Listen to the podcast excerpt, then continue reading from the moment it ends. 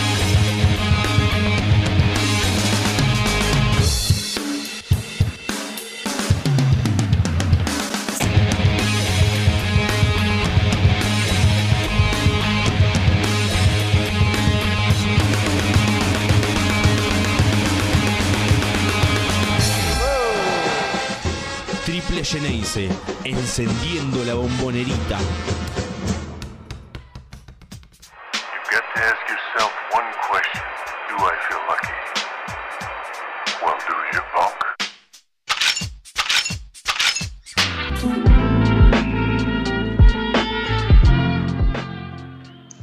Hola, hola, hola. hola. ¿Cómo están? Bienvenidos a un eh, nuevo programa de Triple Geneise Radio. Este es el cuarto programa de la décima temporada. Y como siempre, aquí eh, acompañando al básquet de Boca, llevándoles todas las novedades a todos los, eh, casi podríamos decirles, televidentes hoy en día, porque UQWeb se ha transformado en una plataforma tan, tan de video que, que ya no sé cómo llamarlos. Esto era un programa de radio antes, eh, pero ahora es más que eso, es mucho más que eso, por eso siempre estamos ahí trayéndoles algunas cositas, videos, este, eh, imágenes y bueno, todas esas cosas que ustedes pueden disfrutar del otro lado. Mientras este, se ha desarrollado una semanita con poca actividad en la Liga Nacional, por supuesto, porque eh, se terminó lo que podría llamarse la primera fase del Super 20. Hemos visto lindos partidos en la cancha de Boca, el debut en la cancha de San Lorenzo, fueron cinco las victorias de Boca. Y a partir de la última frente a Platense se desarrolló este receso en el que todavía estamos. Boca va a volver a jugar el eh, domingo. Así que hasta ahí todavía tenemos algo de descanso, por decirlo así. Y vamos a estar repasando entonces todo lo que pasó con esos partidos, los mejores jugadores de, esta etapa. Y también, ¿por qué no?, las novedades más eh, recientes que tienen que ver con la Basketball Champions League eh, que terminó de, que sacó hace poquito, unas horitas nomás, un comunicado sobre cómo se va a, disputar finalmente el torneo, cuándo va a ser el sorteo y, cómo pueden ser los cruces. Mi nombre es Juan Ferré, como dice ahí el hermoso graph, y está conmigo hoy Santiago Fernández Rudel y no está Walter, a quien le mandamos un saludo y esperemos que le vuelva a la luz pronto. Hola Santiago, ¿cómo estás? Hola Walter, hola a todos los oyentes de, de Triple Ceneice que hoy nos están viendo, esta nueva plataforma de streaming, ¿no? Que ahora, como bien decía Juan, eh, pasó de un programa de radio ahora a, también vernos, ¿no? Eh, así que bueno, ya nos podrán ver las caras también algunos eh, simpatizantes, la gente que se quiere sumar, que ama el, el, deporte, ¿no? El básquet. y bueno, también los que son hinchas de boca, por supuesto, ¿no? Bueno, una semanita pasó la primera fase con con eh, un Boca arrollador en los números, ¿sí? Eh, ha tenido pasaje de buen juego, ganó los cinco partidos de la, de la primera fase, eh, liderando la conferencia Sur 2, ¿sí? ya es el primer equipo clasificado al Final 8, así que dependiendo obviamente de lo que pase, tiene que caer, tiene que perder los cuatro partidos y por amplias diferencias, ¿sí? pero bueno, los los, equipos que están compartiendo la misma zona, la misma conferencia, eh, solamente han ganado un solo partido. Yo creo que Boca ha sacado provecho los muy buenos resultados eh, con equipos eh, importantes que están compitiendo en la otra conferencia sur. San Lorenzo, el pentacampeón, en el debut ganando en condición de visitante.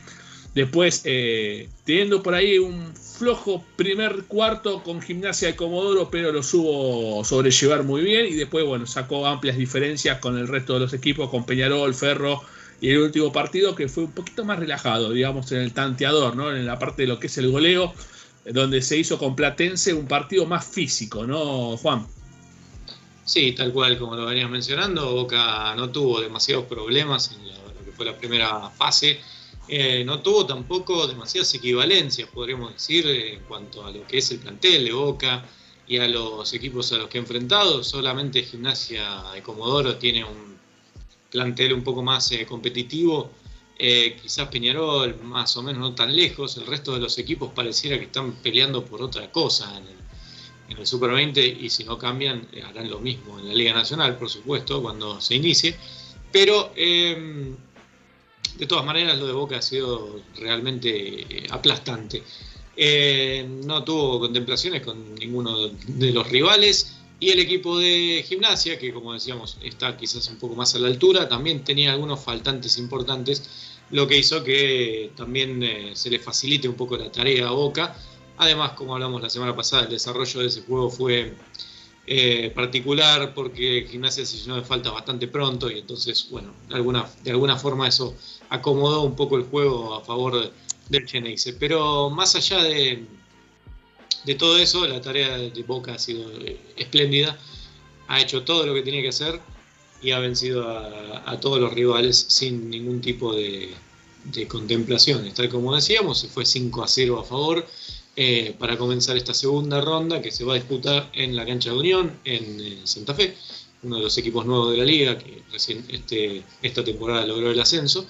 Así que veremos qué sucede con esta nueva. con este nuevo tramo del torneo, aunque ah, pareciera que tampoco debería haber demasiadas eh, complicaciones para Boca, dado que los equipos a los que va a enfrentar tampoco parecen estar demasiado bien acomodados este año, eh, por lo menos en lo que va del torneo, ¿no? Donde eh, se, enfrentará a Argentino de Junín, que viene en una muy, muy mala época, con ha perdido todos los partidos. Y después eh, le toca el ascendido de Unión de Santa Fe, que trae un plantel bastante similar al que traía con el ascenso, digamos, no ha tenido grandes este, contrataciones. Eh, y también está hispanoamericano y obras. Esos serán los cuatro partidos siguientes que tiene Boca en esta segunda parte. Y que, como decíamos, ya lo tiene a Boca clasificado para el Final Eight, así que supongo que recién ahí se pondrá un poco más vistoso eh, el torneo. Por ahora solamente es como una especie de eh, aperitivo ¿no? para la Liga Nacional. Esto ya se ha hablado creo que en todos los programas de Goku Web desde la mañana hasta la noche, para qué servirá el Super 20, ¿no? Más que para empezar a, sentir que el básquet volvió, porque realmente pareciera un, torneo que está, que es un agregado, una, una, cosa que se pone ahí para, que no sea tan larga la Liga Nacional. No, no sé realmente cuál es el objetivo. Tampoco sé si, los clubes lo saben. No sé si es porque los clubes no quieren, quieren ahorrarse plata y entonces no jugar, o sea, no gastar el dinero que sí después gastan en la liga. No sé. Pero evidentemente es un torneo que a nadie le importa demasiado. A los hinchas les importa poco, a los jugadores les importa poco, a los dirigentes les importa poco. Entonces uno se termina preguntando para qué está. Pero bueno, eh, si te parece, más allá este, de, esta mala onda que acabo de tirar, lo que hay que destacar es que lo de Boca es espectacular porque eh, no le importará a nadie, pero Boca fue y jugó todos los partidos y barrió a todos los rivales eh, y los pasó por arriba. Así que eso es lo que tenemos que destacar, por lo menos por el momento y por eso tenemos algunas placas en donde vamos a ir repasando a los mejores jugadores del equipo Geneise durante este tiempo. Ya hemos hablado un poco a lo largo de los programas y de los partidos de cómo ha sido, pero bueno, vamos a, tener un poco en cuenta algunos numeritos en particular eh, para poder desarrollar un poco más esto. ¿no? Em, hoy, dicho sea de paso, vamos a tener la presencia, esperemos, de Leo Shatman para una entrevista a partir de la mitad del programa. Así que Si no están viendo al otro Leo en la TV pública en Tays Sports, bueno, se pueden quedar a ver a Leo Shatman acá, que nos va a contar un poco de cómo le, de cómo le, le- le está yendo, ¿no? Con el equipo. Uno, uno de los baluartes ¿no? de, de esta, para esta temporada del equipo que está en alza, ¿no? Eh, un Leo Shatman que eh, hoy es uno de los máximos anotadores en, el club de Boca. Sí, sí, tal cual. Este, de lo mejorcito de, Boca este torneo también. Y, lo ha sido el torneo pasado, por supuesto, ¿no? Un, un jugador realmente destacadísimo que arrancó esta temporada, este Super 20, como arrancó la Liga Nacional pasada, ¿no? Con la puntería eh, bien calibrada y haciéndose responsable particularmente del goleo con unos, con unos números despampanantes realmente. Ahí tenemos la placa, Leonard Shatman, 18,8 puntos. Mirá lo que son los números de la, de, de- de la efectividad ¿no? de cancha. 57,7 en dobles, 55,6 en triples. Y encima 95% de, de libres, ¿no? Eh, son cinco partidos nada más en los que eh, fue una garantía absoluta. Dásela a Shatman que la va a meter, básicamente. 55% de triple tirando la cantidad que tira Leonel es como inalcanzable. Es un, es un número que, no es real. Lo decíamos durante toda la temporada pasada, cuando estaba este, promediando 45% al inicio de la temporada. Y cuando vino el receso de Navidad y demás, luego de la vuelta bajó su rendimiento y lo dejó en algo más normal, más de un jugador de Liga Nacional, terrenal, ¿no? ¿No? Porque estos números son casi de, Liga Endesa, una cosa así. Eh, se vuelve medio inexplicable ¿no? que un jugador tenga estos números y esté jugando en la Liga Nacional. Pero eh, eh, efectivamente lo que ha pasado en estos cinco partidos es eso. Y no solo eso, sino que agregó también eh, 21 puntos de valoración de promedio y también un eh, lindo porcentaje de, de, de asistencia.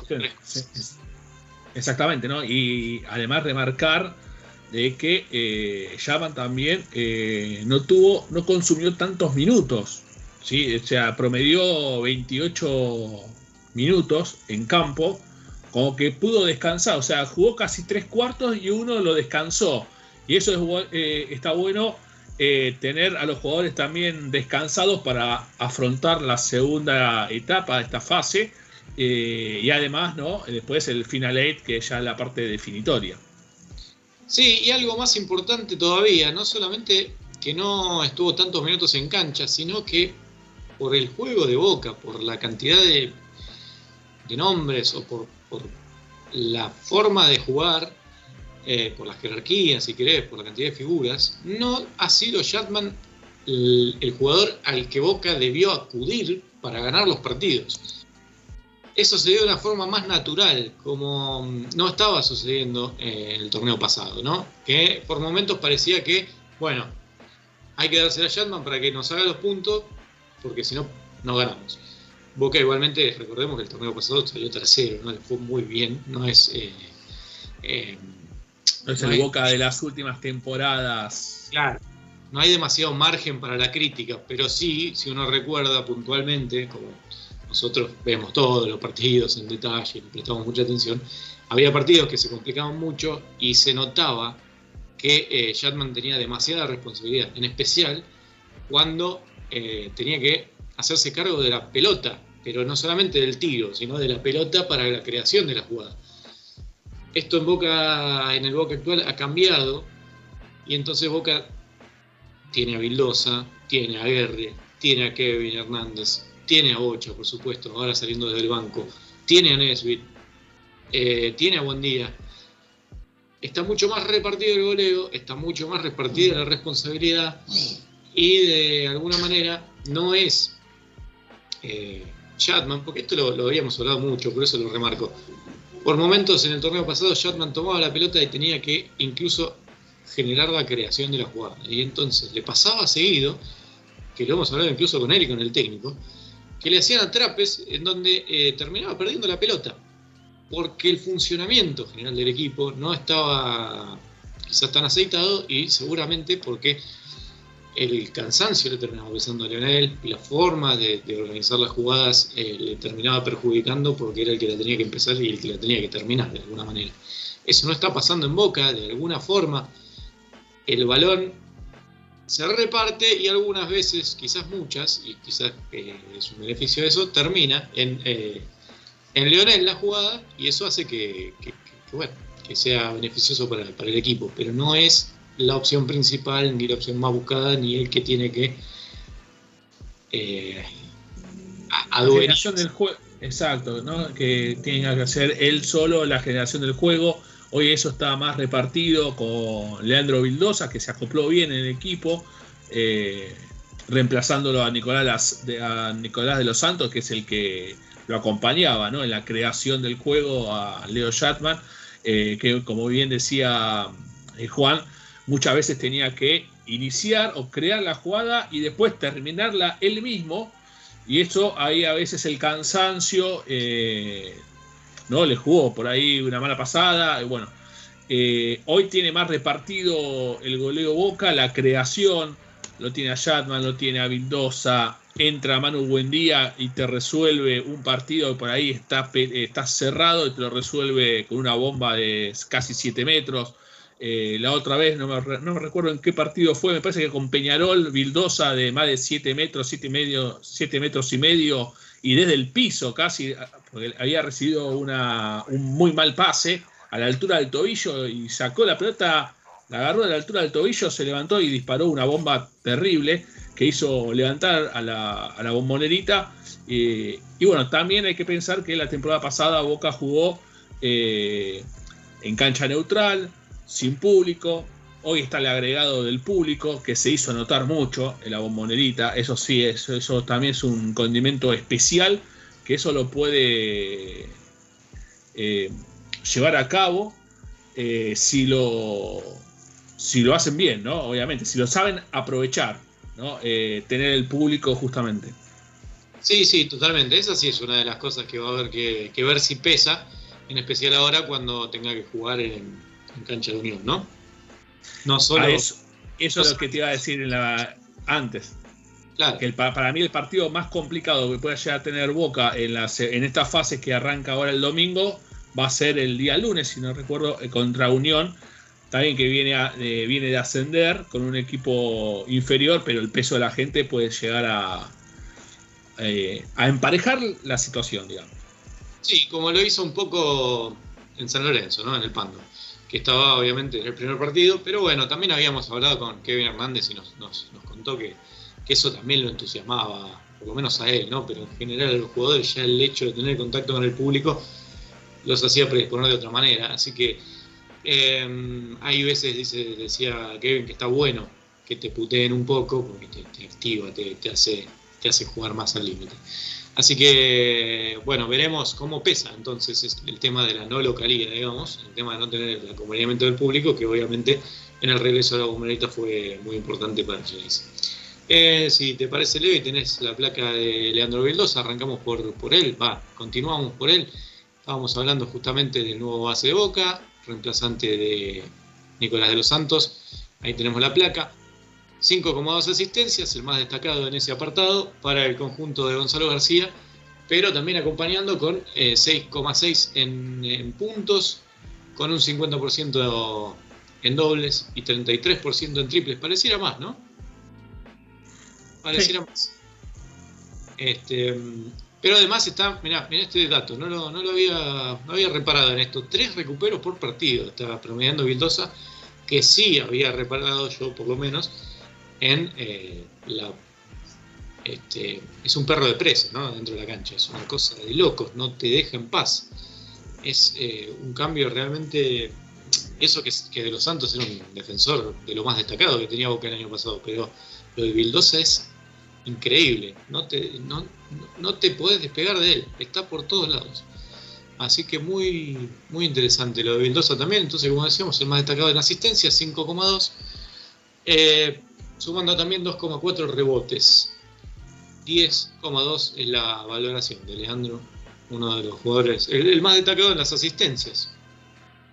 No, y, e- y estos números, Juan, te, te marca eh, la parte defensiva de Boca, eh, lo importante que es Leandro Vildosa, ¿no? Eh, remarcando estos tres recuperos, generando esa presión asfixiante, generando las pérdidas eh, al rival para salir después también de contra y salir rápido, que es el juego que también le gusta a Gonzalo García.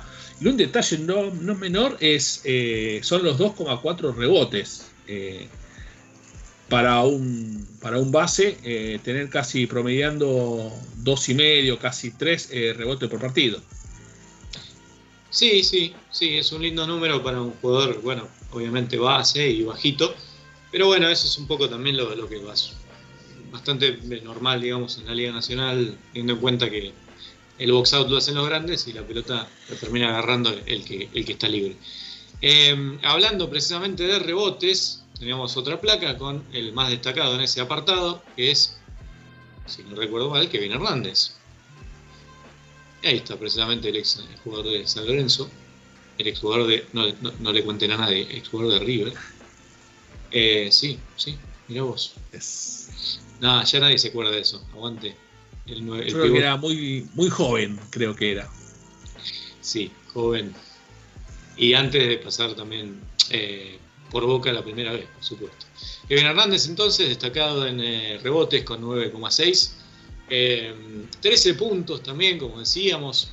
Ahí está a las claras el goleo repartido, ¿no? Tenés un jugador que es el más destacado en rebotes, pero también que anda muy cerca de, los goleadores.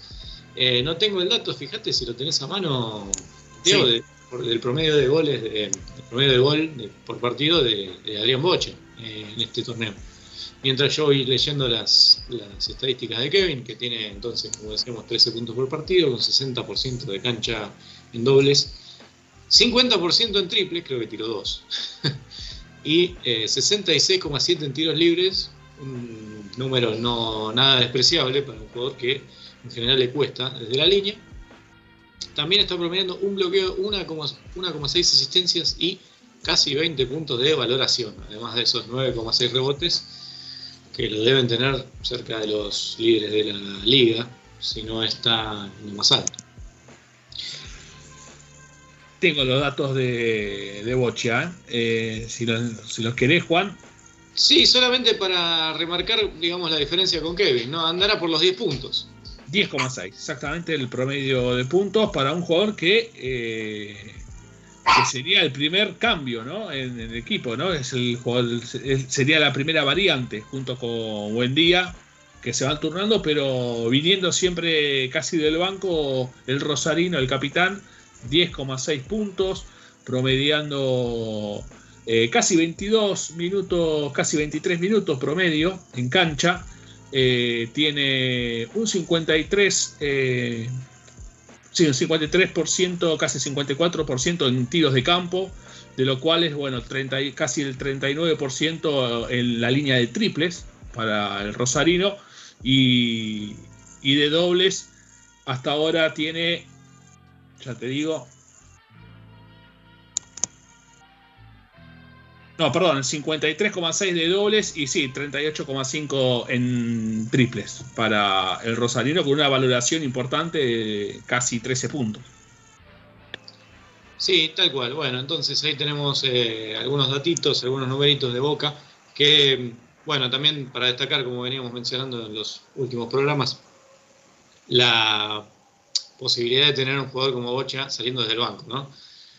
Todo lo que te puede aportar, un jugador que fue figura de Boca, si no fue el mejor, fue el segundo mejor durante los últimos años que ha participado del plantel, y de repente tenerlo en el banco de suplentes para, no para relegarlo, sino al contrario, para potenciar sus minutos en los momentos clave del juego, cosa que hasta ahora le viene funcionando muy bien al equipo de Gonzalo García, eh, en una decisión interesante. Y nos queda una placa que es eh, la de Federico Aguerre, que es otro de los destacados de Boca. Quizás eh, aquí lo estamos destacando en los minutos, cosa que puede ser algo llamativo. En especial, no, tanto, no, solo porque está jugando él muchos minutos, sino por el hecho de destacar que él jugó muchos minutos no es eh, particularmente algo bueno, pero sí es una forma de destacar lo que se nos ocurre a nosotros para poder hablar un poco de lo que es el juego de Federico R en general. Eh, más allá de que eh, está tercero como goleador con 10,8 puntos, eh, detrás de Chatman y de, Kevin Hernández. Está muy alto en rebotes, con 6,6, dos asistencias y 16,8 de valoración. Pero como venimos mencionando últimamente, fíjate los números de dobles, ¿no? Y, eh, 77%, una barbaridad lo de Fede. Pero tal como veníamos mencionando, ¿no? la importancia de Guerre como engranaje dentro del equipo. Y en los primeros partidos se notó como que era una pieza em, que justamente eh, se destacaba en lo más intangible, ¿no?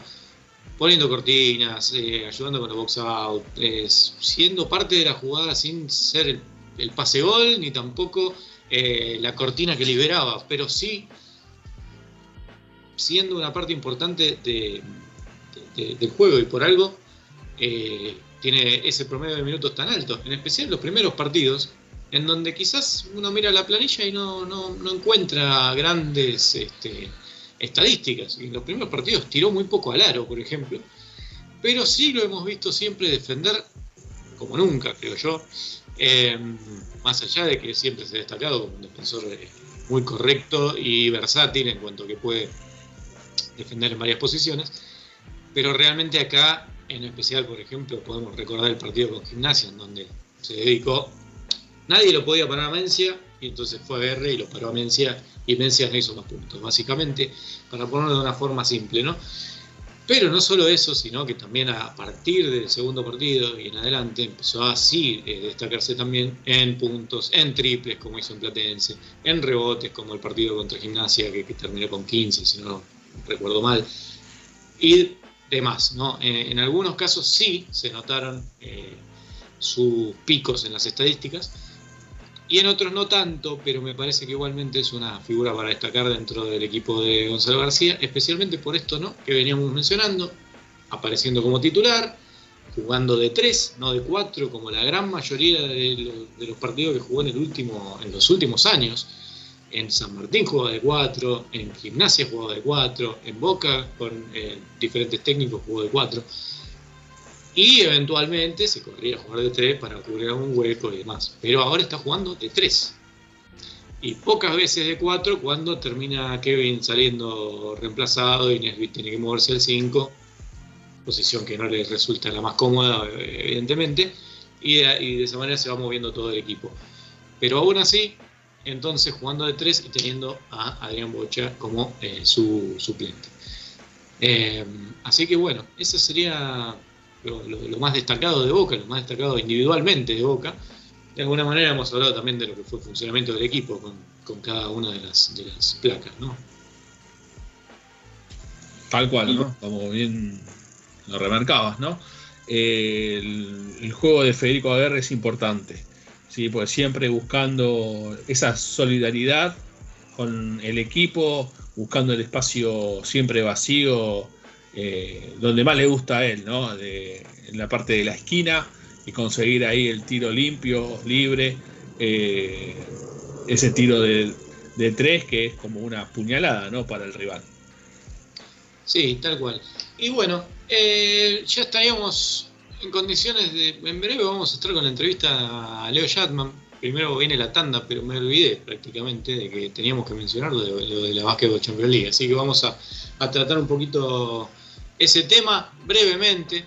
Se trata de, obviamente, el torneo más importante de- del eh, básquetbol internacional y eh, se va a dar el sorteo el día 16, sábado 16 de octubre, y lo pueden ver directamente por el canal de YouTube de la Basketball Champions League, cómo se da ese sorteo.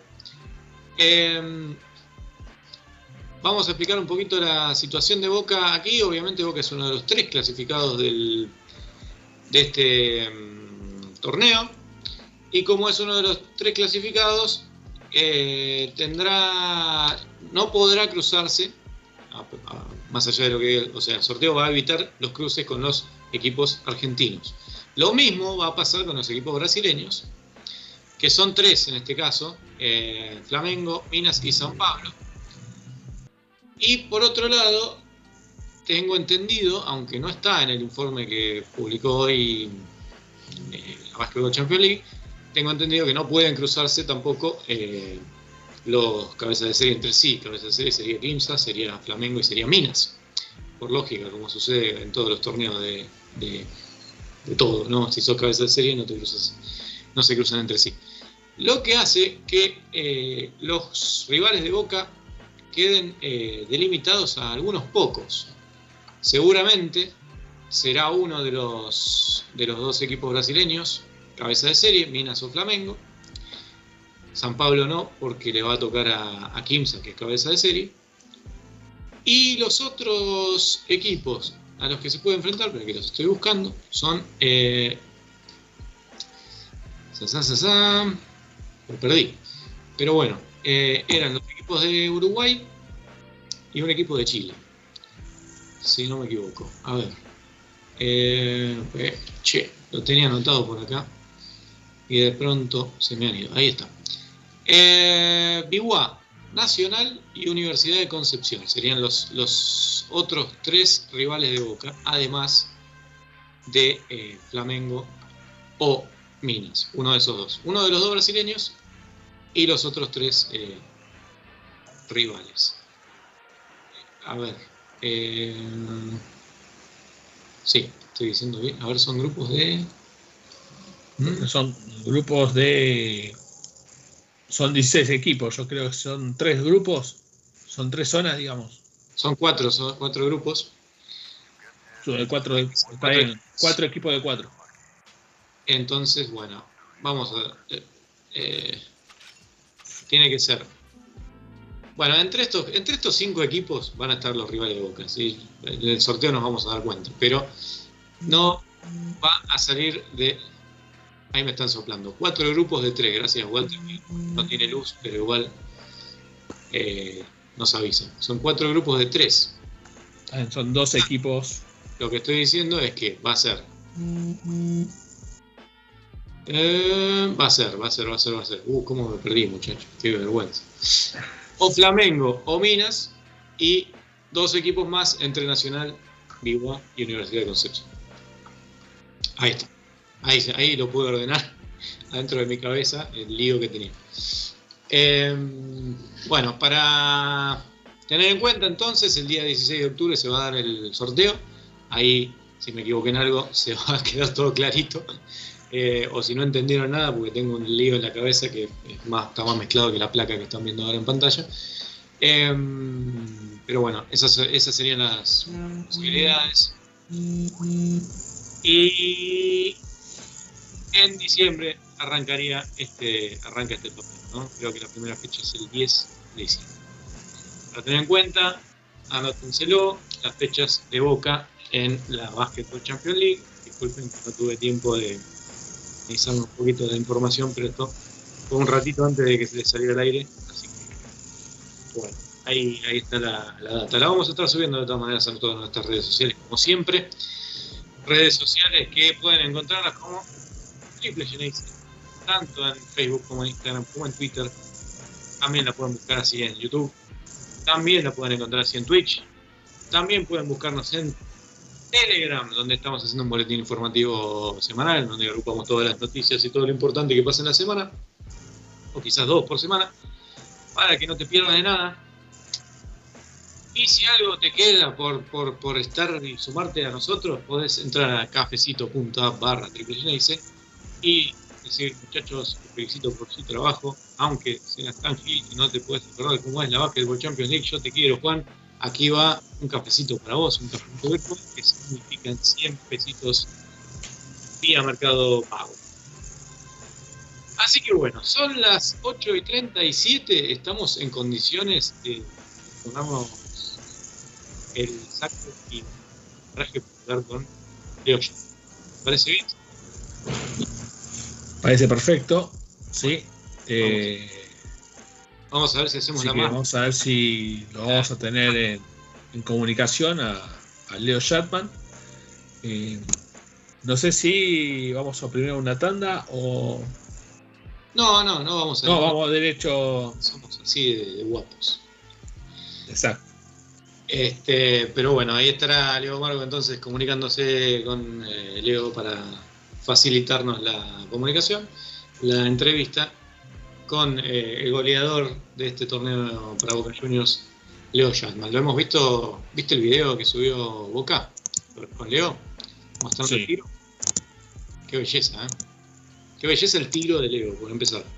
No, y aparte, una muy linda explicación por parte del jugador eh, de cómo toma el tiro, cómo tiene que resolver en, en milésima de segundos, eh, pararse la posición, tener todo ya mecanizado el tiro en la cabeza, eh, y cómo lo practica, ¿no? También ha- ha- habló eh, para la gente de la liga.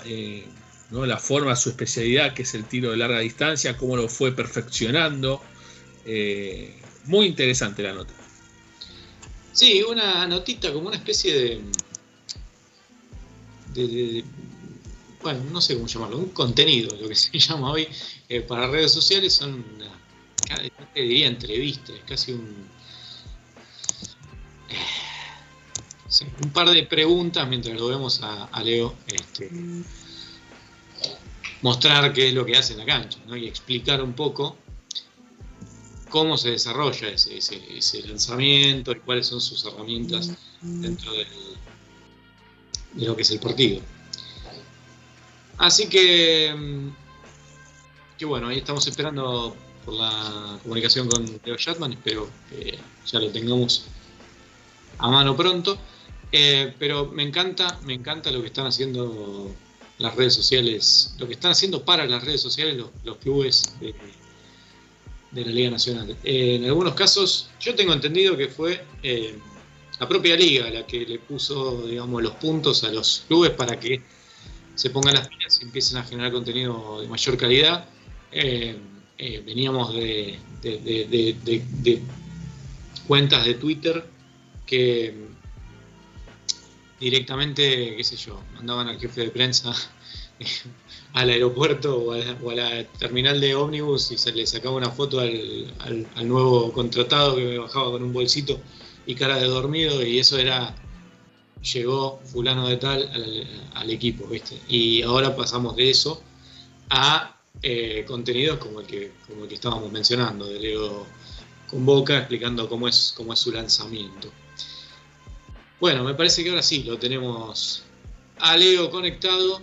¿Estás ahí, Leo? ¿Nos escuchás? Estoy, estoy acá. ¿Cómo andan? ¿Qué tal? Te saluda Juan Ferré, está conmigo también Santiago Fernández. Bienvenido una vez más a Triple Geneise y bueno, felicitaciones por este gran, gran inicio de torneo. Bueno, saludarlo a todos y muchas gracias ahí por, por las felicitaciones.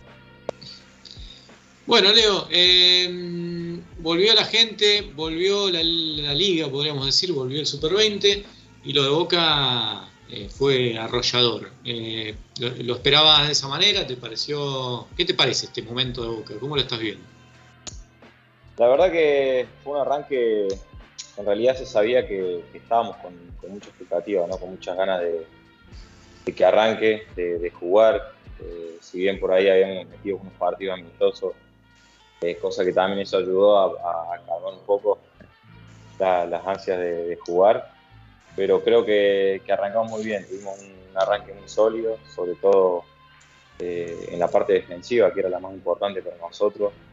Eh, no sé bien el promedio de puntos en contra que tenemos actualmente en el Super 20, pero la verdad que la mayoría de los equipos, o creo que uno solo nos pasó los 70 puntos, después eh, estuvimos todos por ahí cerca. Eh, y eso es lo más importante para nosotros, la parte defensiva. Después, obviamente, en ofensiva sabemos que tenemos jugadores que pueden hacer un poco de todo, que pueden anotar, que pueden prestarse a, disposición del equipo, estarlo en, en cualquier función, y eso lo tenemos muy claro. Así que donde nos tenemos que fortalecer mucho, sobre todo para tener un gran año, en la parte defensiva. Hablaba justamente, sí, de la parte defensiva, creo que fue nada más que Peñarol el, equipo que los, que los pudo que le pudo hacer más de 70 puntos, pero en realidad fue un partido completamente roto de que, que se terminó como de- desdibujando sobre el final. De todas maneras, eh, sí, eh, mencionaba justamente la parte defensiva, es algo que quizás le- sé si les faltaba, pero no es particularmente algo que, que sea del estilo del, entrenador, ¿no? Que siempre eh, se destacó más por, por el ataque. Hay un cambio significativo ahí. Sí, sí, puede ser. eh, Gonzalo, por ahí, no es, eh, no es un técnico tan defensivo como, como quizás los, hay otros, digamos, que, apuntan principalmente a la parte defensiva. Eh, pero todos sabemos que es donde nos tenemos que hacer fuertes. Eh, muchas veces no se habla porque es algo que se entiende, que tiene que estar claro y, creo que todo el mundo, por experiencias propias, eh, sabe que es así. Eh, los equipos que mejor defienden son siempre los que, mejor, los que más lejos llegan. Y eso lo tenemos claro como grupo nosotros. Después sí, ofensivamente es, tratar de, de aceitarnos rápido, eh, de incorporar a los chicos que vinieron lo más rápido posible. Se nos vio con un juego relativamente fluido, si bien por ahí el cansancio de, de tantos partidos juntos, sobre todo el último juego con Platense, se sintió bastante. Eh, hubo un cuarto que no sé, hizo muy pocos puntos, creo que ellos también. Eh, producto también de esto, ¿no? De, de- de quizás ya era el último juego de- del grupo, de, de- de- una civil tan, tan dura como es todo- todo- casi todos los días, y, y lo pudimos hacer bien, que, que es lo importante, pero el ataque es eso, es tratar de ensamblar las, las piezas lo más rápido posible y, y de que fluya todo, ¿no? Incorporar a ellos de la mejor manera. Y creo que lo hicieron bien, tanto Lea como Kevin, como Davis, sobre todo, que, que, que por ahí, viste, que por ahí los americanos cuesta un poco más incorporarlo en el sistema de juego, pero la verdad que se adaptó increíblemente Sí, ¿qué, qué tal? Buenas noches, Leo eh, Santiago. Hola, Eh, acá te, sal- te saluda. Eh, quería preguntarte cómo, cómo les jugó a ustedes eh, en la cabeza mentalmente eh, de haber jugado la temporada pasada sin público, el retorno a jugar de local, porque venían jugando en canchas siempre neutrales en la temporada pasada, jugar, bueno, el- sacando el primer partido con San Lorenzo, que fue en el Pando, pero después siendo de local, cerrando toda esta primera fase en la bombonera con el aliento de la gente. Eh, ¿cómo, cómo les jugó a ustedes en la cabeza? Eh, más, más, más que nada en la preparación también de los partidos. Sí, sin duda fue algo eh, sumamente positivo, ¿no? Para todos. Quizás el, eh, el- ya el hecho de jugar en el Pando, sabiendo que iba a haber gente, eh, había un poco de nerviosismo, pero eh, ni hablar del partido que, creo que fue el primero que jugamos la Morenita con Peñarol, eh, si mal no recuerdo. Eh, había mucho nerviosismo. Eh, se, notó mucho el día antes del partido, el día, sobre todo a la mañana, ¿no? Cuando hicimos la última práctica antes del juego eh, que había mucho nerviosismo por, por parte de todos, misma que, mismo mía, digamos, y de los jugadores que estábamos el año pasado, que no habíamos podido jugar en la Monerita y con, con público. Eh, y la verdad que fue, fue algo muy bueno, fue increíble tener eh, tanto apoyo todos los días, sobre todo, porque hemos jugado lunes y martes y la cancha estaba eh, prácticamente, estaba llena. Y la verdad que eso para nosotros es algo muy bueno. Tratamos de, estar a la altura de, la situación, del contexto, de, todo lo que se estaba viviendo y, aprovechamos, obviamente lo aprovechamos porque sabemos que tenemos una buena localidad y, y también eso hay que hacerlo valer. Ah, eh, perdón, eh, Juan, quería preguntarte, Leo, eh, volviendo a la parte cuando, como había preguntado antes Juan, el tema del, mejoramiento de la parte defensiva, que hacías hincapié en eso. eh, ¿Cómo se nota el, el ingreso, la llegada también de Leandro Vildosa, ¿no? Eh, a comparación de la temporada pasada, hacías dupla ahí con Nicolás de los Santos en la parte de la tarea defensiva de asfixiar ¿no? Eh, al rival para generarle esas pérdidas y las contras rápidas y el juego rápido que, que de ataque que justamente predomina, ¿no, Gonzalo? Sí, la verdad que Lea nos está dando una mano enorme. es un gran jugador. eh, está 100% a disposición del equipo. eh, juega muy bien sin la bola. Debe ser uno de los mejores jugadores en la competencia en jugar sin balón. eh, defensivamente es un animal, nos da muchas cosas a nosotros. Sobre todo por ahí cuando hay que, defender a un jugador puntual o tratar de, de anular a alguien. eh, él está ahí, no tiene ningún problema y nos da ofensivamente nos da una, una versatilidad muy grande. Eh, un jugador que, que está todo el tiempo buscando en hacer mejor al compañero y eso se, se nota, está totalmente claro. La verdad que tanto él como los demás que, que vinieron este año cayeron muy bien en el grupo, eh, están sintiendo bien por lo que yo voy hablando y demás, eh, dentro del grupo, con el cuerpo técnico, en el club, la verdad que están, están muy bien y obviamente cuando uno está cómodo, lo demás va solo, ¿no? El hecho de, jugar, de, entrenar y todo, eh, va prácticamente de la mano, va solo, pero la verdad que Lea nos está dando una mano increíble. Hace un rato estábamos hablando un poco de, lo que es el juego de Boca y nuevamente el plantel te tiene como goleador.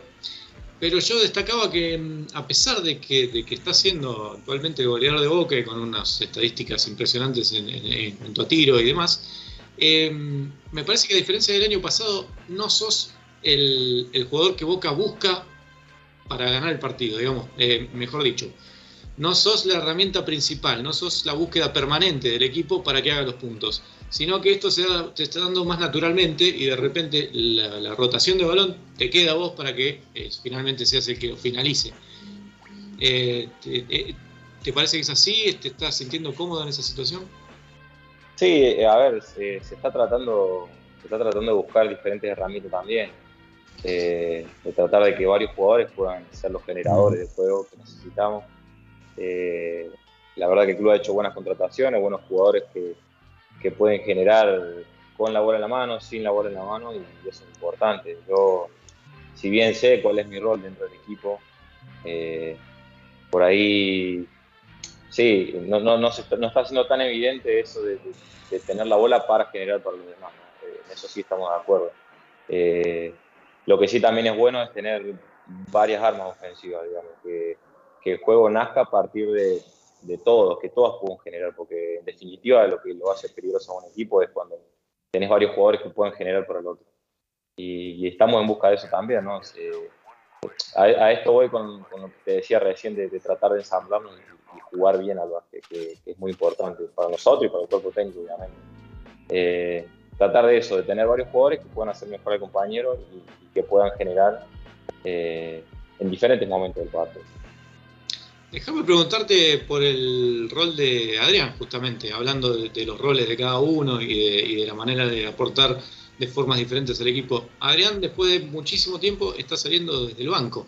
Eh, durante muchos años, desde que está en Boca y también en otros equipos también, solía ser un jugador titular y no solo titular, sino de los principales. Hoy lo sigue siendo, pero saliendo desde el banco. Eh, esa situación, ¿cómo, ¿cómo se dio? ¿Fue una decisión del técnico? ¿Fue charlada por el equipo? ¿Les pareció una... una eh, ¿Se charlan esas cosas? ¿Se, se organizan entre todos? ¿Cómo es? No, la, bueno, la verdad que quizás se lo tendría que preguntar mejor a él, que no sé si él ha tenido alguna charla con el entrenador o no en ese aspecto puntual. Eh, yo lo que te puedo decir desde mi forma de, de ver eh, el equipo, yo creo que Adrián nos puede dar un montón de cosas, que de hecho nos da un montón de cosas defensivamente, eh, ofensivamente. Eh, yo veo que lo que se trata de hacer es buscar alargar el equipo, y bueno, después no sé, obviamente será una decisión del entrenador o no, tener un equipo más alto, en algún momento bajar el equipo, depende del rival que tenga también, jugar con dos bases, por ahí me toca estar a mi banco, jugar con dos bases y, que arranque quizás el de tres.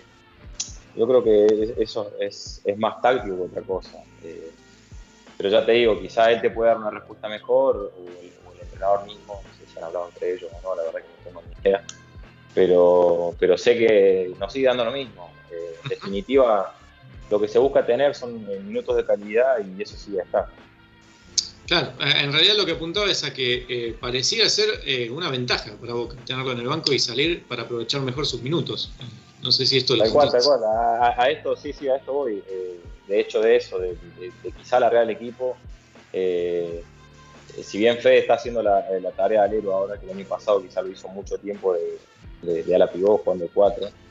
Eh, este año quizás se está buscando eso, por ahí un poco, yo creo, subir más el equipo y tener ventaja en diferentes situaciones de juego. Es relativo, igual, porque cuando entra Diana nos, nos, da cosas diferentes a las que nos da Fede. Entonces, eso también está bueno, tener varias herramientas, varias armas. Pero ahora que venga de atrás o arranque el juego, creo que es, es indistinto.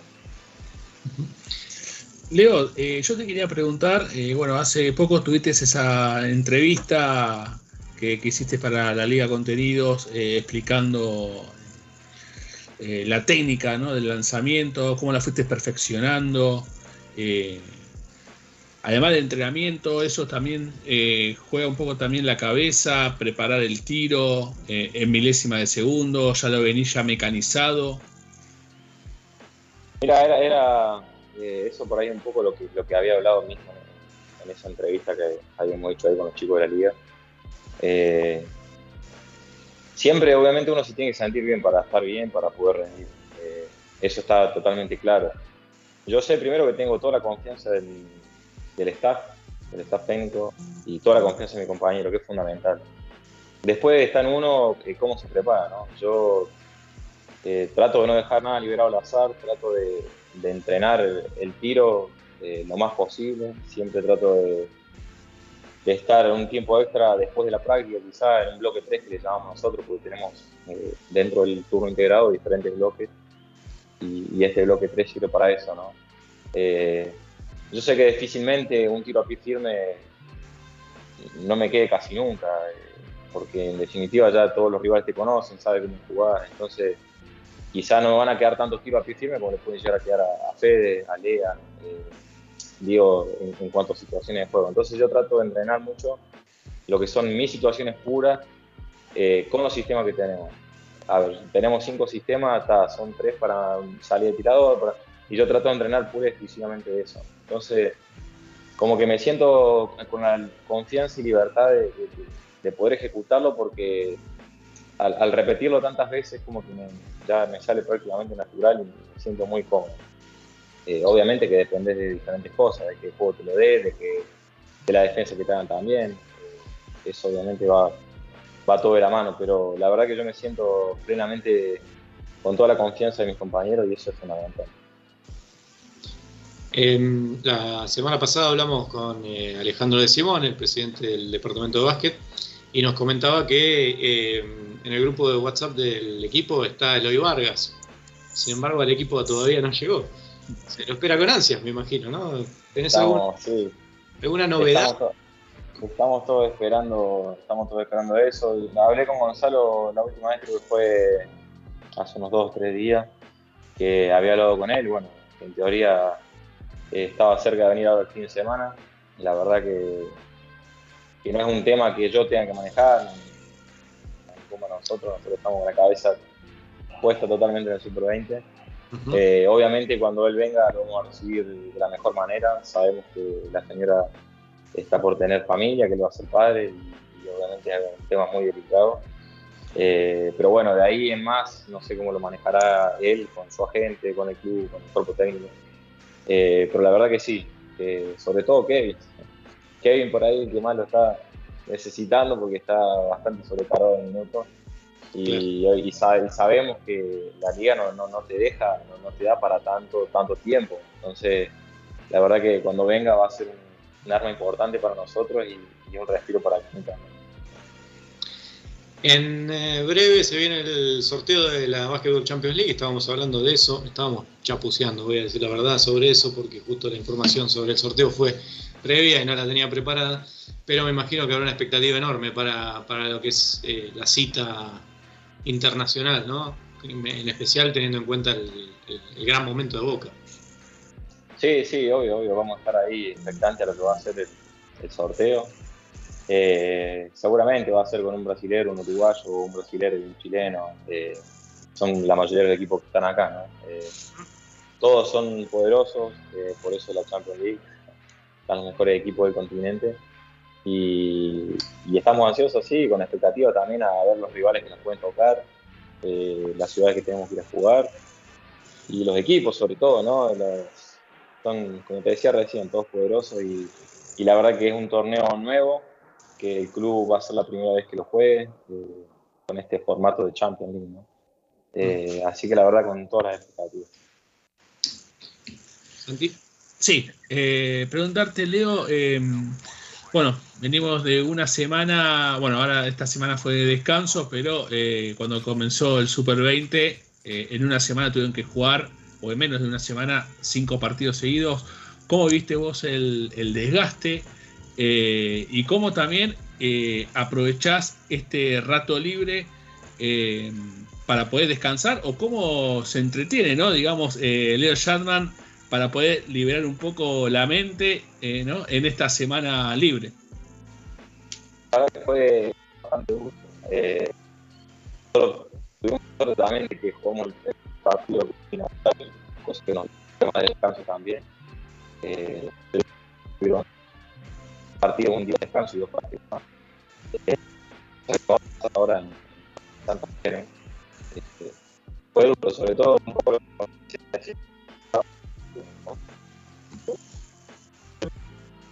A ver, Leo, disculpame, pero no te estamos escuchando nada. De pronto se corta todo. A ver si podemos eh, empezar de nuevo. No sé si, si vos nos escuchás bien. Sí, sí, A ver, eh, A ver, a ver. a ver ahora por volver a responder, por favor.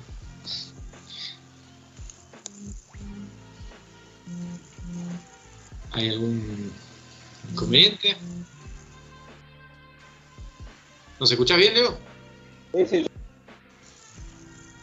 Sí, pero vos te estamos perdiendo permanentemente, se corta, se corta prácticamente todo lo que decís. Bueno, eh, de todas maneras quedaban dos minutitos nomás de entrevista, no creo que valga la pena reconectar, así que lamentablemente aprovecho para saludarte y agradecerte mucho por estar con nosotros acá en Triple Geneise. Eh, y bueno, quedarán las, las siguientes respuestas. Te quería preguntar un poco también por la selección, supongo que estarán las expectativas ahí puestas con el nuevo entrenador, pero creo que no te voy a poder escuchar. A ver, no, no sale nada, lamentablemente. Bueno, Leo, ¿qué le vamos a hacer? Otra, otra vez será, te volveremos a llamar. Eh, muchísimas gracias por estar ahí y te saludo con la mano. Gracias por estar del, del otro lado, Leo. Bueno, así vamos entonces terminando Triple Genesis, son casi las 9. Así que, bueno, bonita entrevista hemos tenido con, con el tirador, goleador de Boca en esta espectacular Con el temporada. artillero, o el bombardero, ¿no? Le podemos- Sí, sí, sí, totalmente. Se, se le habrá acabado la batería de los, de los auriculares inalámbricos, quizás. O será un Puede tema no lo sabremos nunca. Pero bueno, ya son las nueve, señores, y esto ha sido un nuevo episodio de Triple Geneise, el cuarto de la décima temporada. Esperamos que del otro lado la hayan pasado bien y hayan tenido toda la información que requerían del mundo de Boca Basket. Y si no, no se preocupen, que nos siguen en nuestras redes sociales y van a encontrar todo lo que haya faltado. Estuvo con nosotros en la entrevista Leo Shatman, en la operación técnica Leo Margo, al lado mío, en la conducción del programa estuvo Santiago Fernández Pudeli, todo el equipo de Triple Geneise, con Walter, con Facu, con este, Nara, con Danilo, con Santiago, el otro Santiago, está también presente, en especial en las redes sociales con Santiago Teixido. Así que muchas gracias a todos por eh, su trabajo y muchas gracias a todos los que están del otro lado y como siempre acompañándonos en las redes sociales y tirándonos buena onda y, poniendo plata en cafecito para que esto sea cada vez más y más grande. Santiago, cerramos. Sí, cerramos y recordar a la gente, a todos hinchas de Boca, que el domingo 10 de octubre, 19 horas, en el Ángel Malvicino, en el Estadio de Unión de Santa Fe, Boca comienza la segunda fase con Argentino de Junín, después jugará el día lunes con el local eh, a las 21.30 horas. Ya después, el 13 de octubre, a las 19 horas con Hispano. Todo se va a jugar en el mismo estadio Ángel Malvicino en la provincia de Santa Fe, en, la cancha- en el estadio de Unión. Y cierra su participación de la fase regular contra Obras el 14, 21 a 30. Después, obviamente, en nuestras eh, redes van a seguir eh, el fixture de la segunda fase de la Conferencia Sur, que Boca lo lidera con cinco victorias en cinco juegos. Exactamente, bueno, de esta manera sí cerramos entonces con Santiago Fernández Rodríguez del otro lado y eh, yo en mi casa. Soy Juan Ferré y esto ha sido Triple Geneise, programa número 4 de la décima temporada. Nos vemos el jueves que viene.